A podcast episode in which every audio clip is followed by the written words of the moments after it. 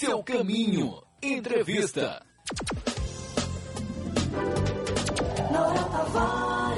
E neste segundo dia da nossa série especial em comemoração ao Dia dos Rodoviários, vamos falar sobre as dificuldades vividas pela categoria.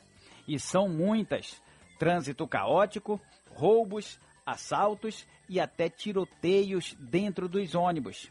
O motorista Nonato Coutinho, ou Nonato Todo Duro, como é chamado pelos colegas, passou sufoco no dia 8 de setembro de 2009. O ônibus em que ele dirigia foi incendiado por bandidos na federação. No carro que eu estava trabalhando, ao chegar no final de linha, estava é, tendo uma manifestação de, por devido à transferência do, da liderança do tráfico de drogas para uma penitenciária de segurança máxima em Catanduvas. Fui vítima de queimadura.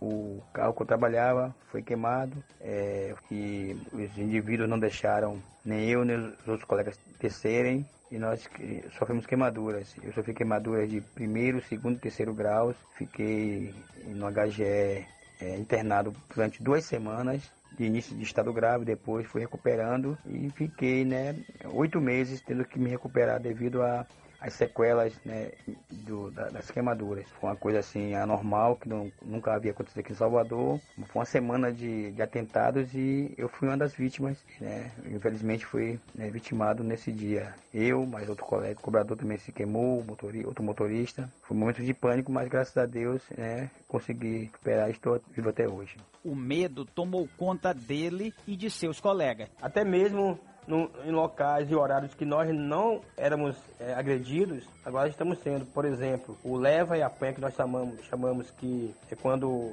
vai se recolher, é, buscar os rodoviários em casa na madrugada, a partir de duas da manhã. Está tendo também assaltos aos, aos, aos, carros que fazem o leva e apanha. E muitas das vezes com violência, com agressões, quando né, a bandidagem vem e não encontra celulares ou dinheiro que eles querem, acaba é, agredindo fisicamente os colegas que é, eles, na visão deles, não têm o que eles queriam.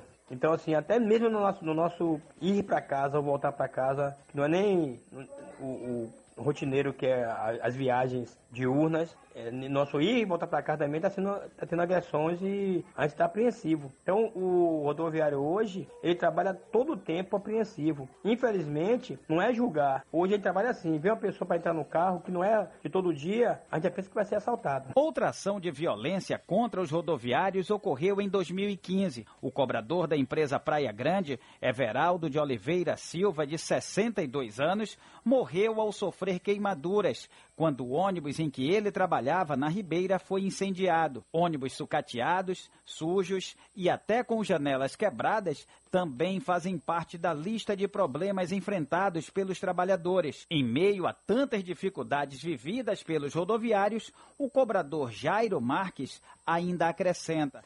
É assim, a vida do rodoviário hoje, ela.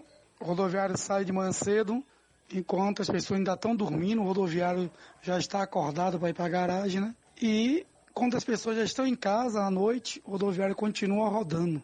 O rodoviário também, além disso, tem aquele medo da insegurança, sabe que vai sair para trabalhar, mas não sabe se volta. Os assaltos continuam sempre. Então, isso é uma, uma dificuldade muito grande, porque isso causa um trauma no rodoviário, né? Ele Muitos não voltam mais para trabalhar depois de um assalto. Diante de tanta violência contra os profissionais do transporte, foi criada uma delegacia especializada para combater esse tipo de crime. João Cavadas responde pelo Grupo Especial de Repressão a Roubos em Coletivos. O delegado explica a estratégia usada pela polícia. Esse trabalho acontece de forma integrada entre a Polícia Civil e a Polícia Militar da Bahia. Então, a, a Polícia Militar, é, pela sua competência realizando rotinas de barreira, né, as famosas blitz, de forma itinerante, célere, justamente mapeando os pontos de ocorrência de, de roubo em coletivos, dispondo o policiamento de maneira mais eficiente e eficaz. E a Polícia Civil, através da, do, da investigação policial propriamente dita, quando identifica as pessoas afetas a essa prática desse, a prática desse delito e solicita as medidas cautelares pertinentes, prisão temporária, prisão preventiva, retirando esses indivíduos do, convívio social. Então nós temos quatro roubos em média por dia, num universo de 1.600 ônibus atualmente, né, com, com, mesmo com a pandemia e com todas as questões que permeiam é, até é, o recente fechamento de uma das concessionárias, nós temos 1.600 ônibus que circulam em, em cerca de 416 linhas, num total de 3.200 pontos ônibus, o que demonstra que a Secretaria de Segurança Pública, a Polícia Civil e a Polícia Militar da Bahia é, tem uma destinação específica para o acompanhamento desse indicador criminal e está com uma, uma, um bom acompanhamento no combate a esse tipo de delito. E no capítulo de amanhã, você vai saber como os trabalhadores conseguem desenvolver a atividade em meio à pandemia da Covid-19.